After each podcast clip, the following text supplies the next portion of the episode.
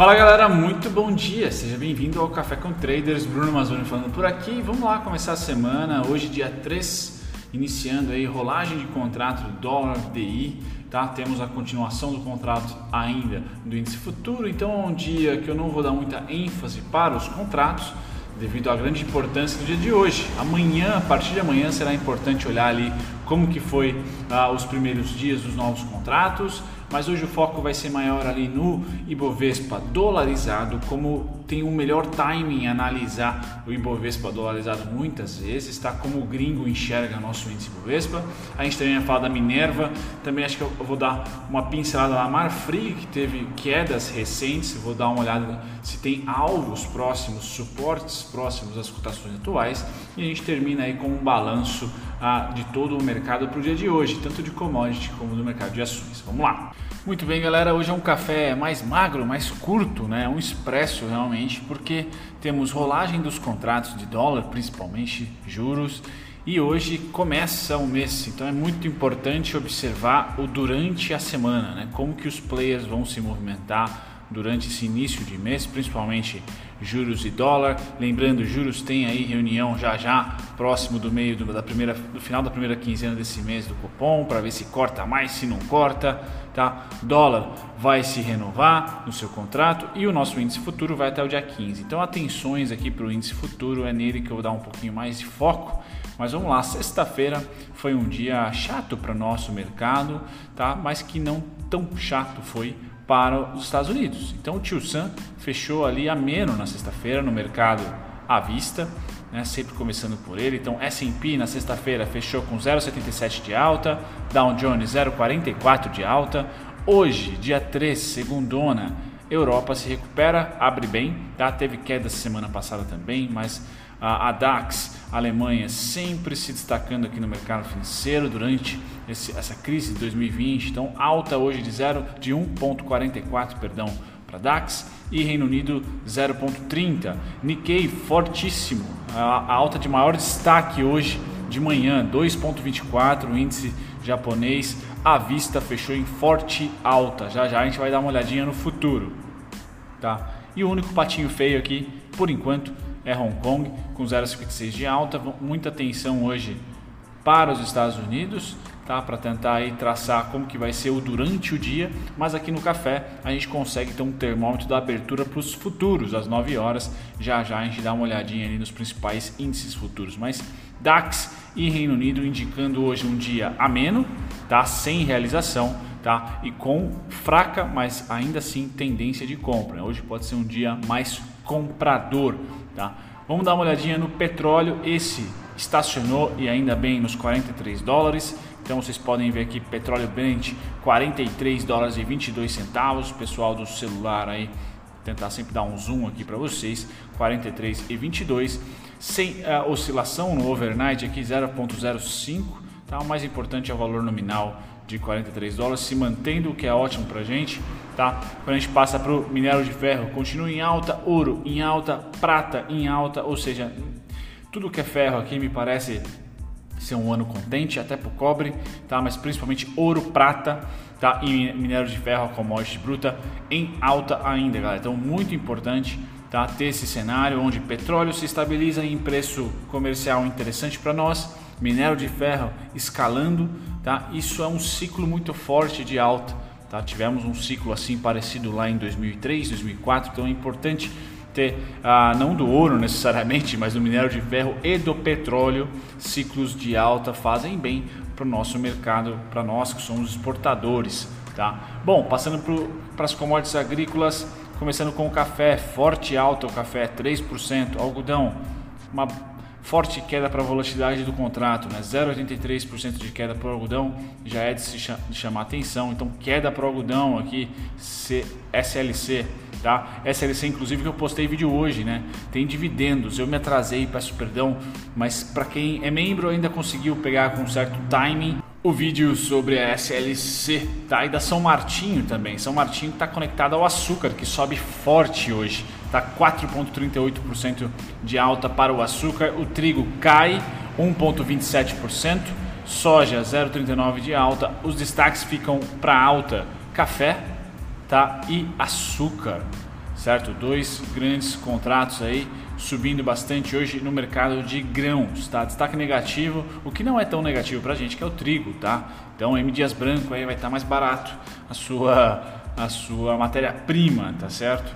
Interessante aqui, algodão cai 0,83, milho neutro, sem destaque nenhum, tá? Quando a gente pula para as commodities de proteína animal, tá? Essas não tem jeito. As ações podem até retrair, tomara que retraiam mesmo, tá? Para mim, pelo menos, tá? Trader, porque aí dá a chance de ter um segundo trade, tá?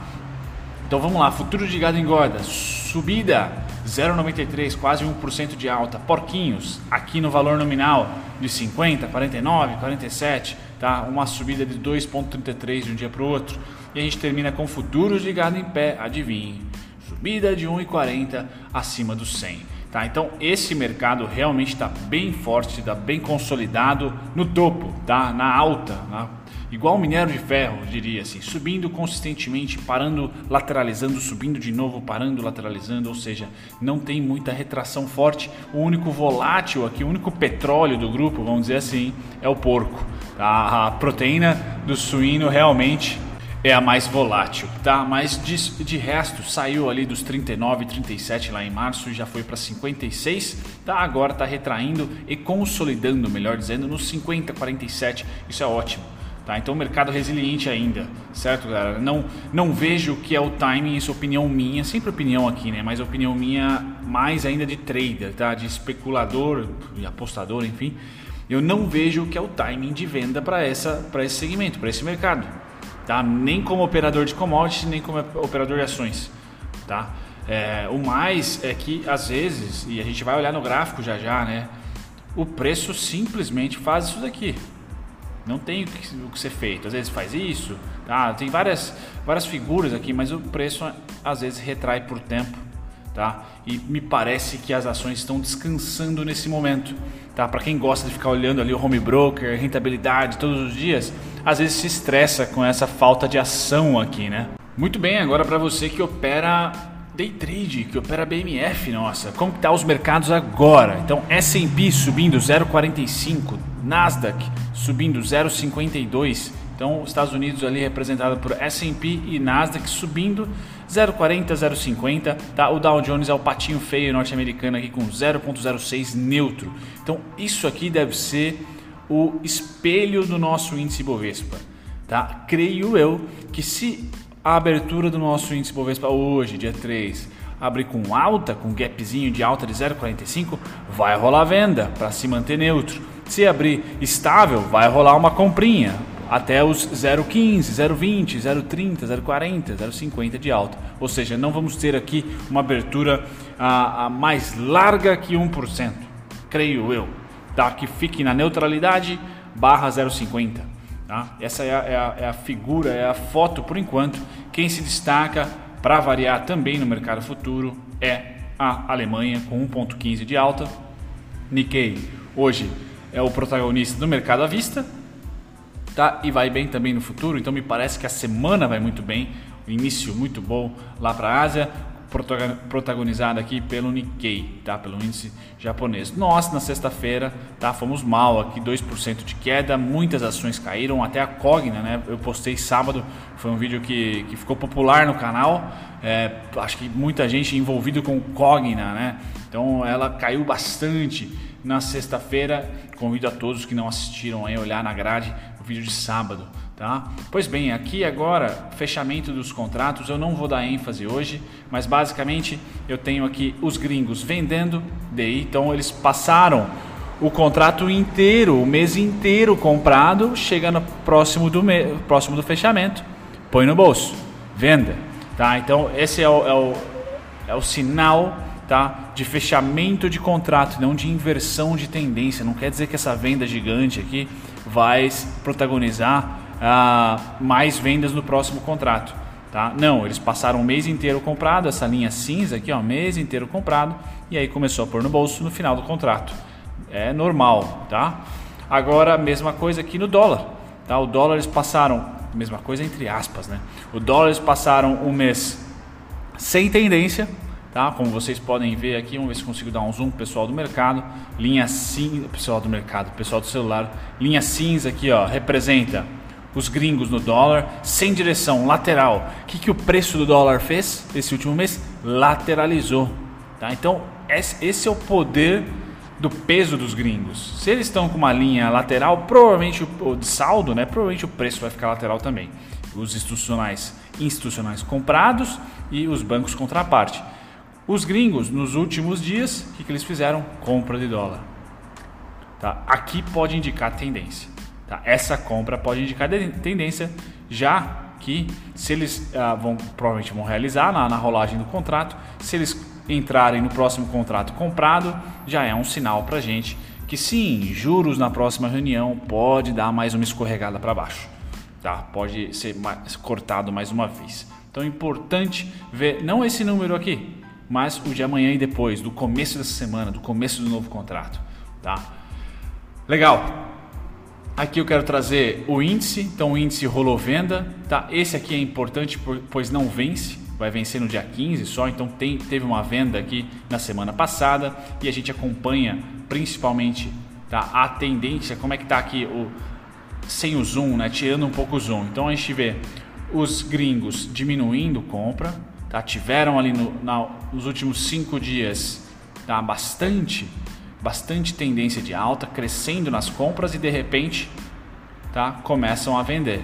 De repente, quinta e sexta-feira rolou realização.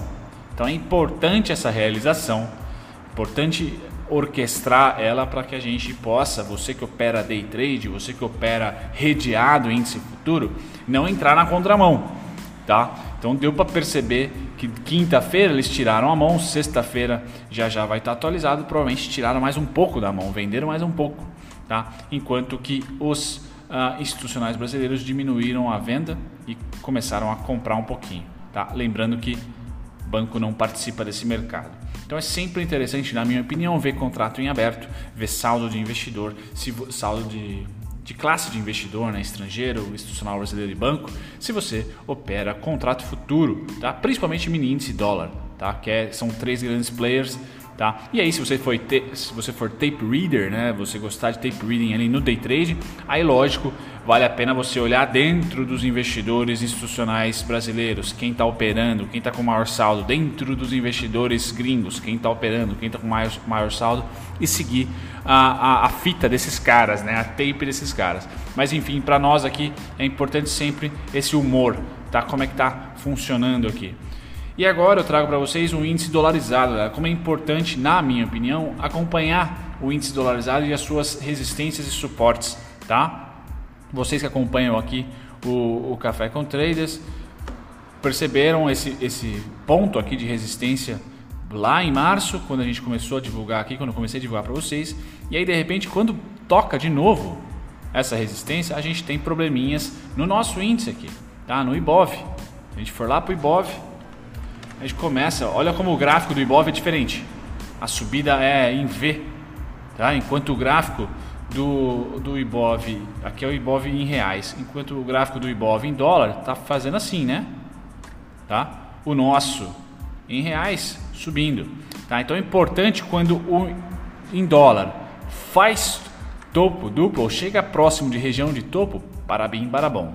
Temos aqui uma oportunidade para pelo menos não esperar alta tá? E foi o caso, tá, tá sendo por enquanto o caso aqui desse da precificação do nosso IBOV. Então, se você perguntar para mim o que, que eu espero para que o IBOV, esse não é tradeável, né? Mas se fosse, o que, que eu espero para ele entrar em região de suporte, é e continua sendo aqueles 7 mil tá, a 10 mil pontos clássicos aqui de março, que ele retraiu 7 mil e 10 mil pontos. Tá? É isso que eu espero. Acho que aqui também ele retraiu muito próximo disso. Só colocar aqui. Exato. 7.400, 7.900, 7.000 e alguma coisinha aqui embaixo, 9.000. É isso que eu espero. Tá? Então traçando um fibão aí, só para dar um número um pouquinho mais próximo da que eu espero. Olha, pode cair para 98, 99, 97, tá? É essa queda. Só que ela não precisa vir aqui se o preço se valorizar eu vou seguindo ela conforme a valorização. Tá? Mas por enquanto, ah, vamos dizer assim que tem margem para cair e não seria uma inversão de tendência, seria simplesmente um pullback, tá? Legal. Feito isso, vamos lá para a vista. Então o gringo não tem interesse nenhum no à vista, continua vendas, continua um gigantesco saldo vendedor, nada de novo por aqui. E aí a gente termina o vídeo de hoje tá, com Minerva. Eu também vou falar sobre BTC já já, mas Minerva, você que está preocupado com Minerva, tá? Eu tenho um alvo dela aqui em 16,86, tá? Esse é o alvo 2020, vamos dizer assim, que é A, B igual a CD. Legal, é a maneira pela qual eu enxergo, tá? 14,62, 14,48 são resistências, pois bem, tá numa treta danada lá, mas eu quero que vocês tenham atenção aqui em comportamento, tá? Não precisa ser aluno ou entender muito na análise técnica. Veja quantas vezes o comportamento dos investidores aqui, aqui, aqui, aqui e aqui. Isso foi 2011, tá? A 2018 de resistência, ou seja, tá caro, tá caro, tá caro, tá caro, tá caro. Tá? Por mais que a empresa tenha melhorado ou não, Tá? É, análise técnica é meio é, preto no branco às vezes assim. Não adianta, vai ter treta, vai ter, vai ter resistência ali, até que pela primeira vez, tá? Como foi aqui, por exemplo, a gente consiga fechar, tá? Acima dessa região aqui, ó, tá? Principalmente acima dos 14 e 60, 14 e 48, tá? 14 e 48 está mais aqui embaixo, tá? Então, por enquanto, estamos lá brigando. Se você ah, quer especular até os 16, que eu acho que pode ser uma violinada, ele vira até os 16 e aí retrair de novo, tá? Porque eu acredito em uma retração nesses moldes aqui, ó, a partir dessa região que o preço está atualmente. Então vamos supor que o preço de fato tome uma pancada para baixo nesses moldes aqui, ó, tá? Que se repetiu diversas vezes o preço voltaria ali para 10,27. O preço voltaria para 10,95. Então, eu tenho ali nessa, nessa região dos 10, eu tenho as duas faixas amarelas, tá? O IPO aqui em 9,80, 9,50 aproximadamente, tá? E o 10,79 como suporte. Então ali é onde eu estou esperando desde que meu trade aqui nos 10,79 foi realizado. Compra no 6,6, 6,13, 6,79 e venda aqui em 10,79, tá? Eu estou esperando agora um teste do 10,79 de cima para baixo. Tá? Essa é a minha, vamos dizer assim, minha tese gráfica que eu tenho, tá certo? Ah, mas é natural que demore um pouquinho. Marfrig, MR, FJ, você está de olho em Marfrig. Marfrig está um pouco mais é, saidinha, vamos dizer assim, ah, porém está abaixo do IPO. Então o IPO na região dos 16, para variar, os, os, dois frigoríficos, a região dos 16 é ali o alvo. Tá? Chegou muito próximo, tá? Chegou muito próximo mesmo. Tá? 16,76 ali está muito próximo. Eu vejo a, a, a BIF com melhor a, ah, chances do pullback. Eu opero pullback, cara. Então, por exemplo, ó, rompeu, eu preciso esperar um pullback. Por enquanto, está nas alturas. Não é esse pullbackzinho aqui que eu me sinto confiante. Então, no caso da BIF, está lá em 10,75. No caso da Marfrig, está em 9,83. Tá? É muito difícil esperar em um mercado de extrema urgência, de demanda, tá? a proteína animal que o preço tem essa, esse declínio. No caso da Minerva é mais é mais próximo, eu acredito, tá? Pela oscilação do próprio papel, tá? Eu acho mais fácil. Porém, se a Marfrig também der esse presente, é 9,83, 8,7. 8,7 bateu perfeito aqui, ó. Em abril, não acho que vai bater de novo. Então acredito que 9,83 seja o mais o pior cenário para a Marfrig e aí sim nós vamos para o IPO. Tá? Quando ela fechar e se fechar acima do IPO, testar de cima para baixo, o próprio IPO é suporte. Aí é máxima histórica, aí é, né? A gente vai para a tendência de alta, tá certo? Bom, galera, aqui eu vou passar para vocês, como não tem notícias importantes hoje, né? Eu vou passar só aqui o top, vamos colocar o top 5. Top 5 de BTC, tá? Vamos lá. Primeiro colocado em BTC é a Oi 4 tá? tem 11% do seu free float alugado. Tá? Segundo lugar fica Taesa com 10,74% do seu float alugado. Terceiro, CVC com 10% do seu float alugado. Quarto, MYPK Maxion com 9,61 do seu float alugado. A gente termina com Uzi Minas com 8,52. Depois BR Malls, Cogna e por aí vai. Se você quer saber todos eles bonitinho, entrem aqui no Trade Hunter, link está na descrição, ou simplesmente tire uma foto aí, ou dá um pause no, no vídeo. Beleza, galera? Hoje não tem muito o que se dizer, tá? É um dia de rolagem, é um dia pra gente ficar com pipoca assistindo o que vai acontecer e amanhã a gente manda bala nas notícias, certo? E nos fluxos. Um grande abraço para vocês, até o próximo café. Tchau, tchau.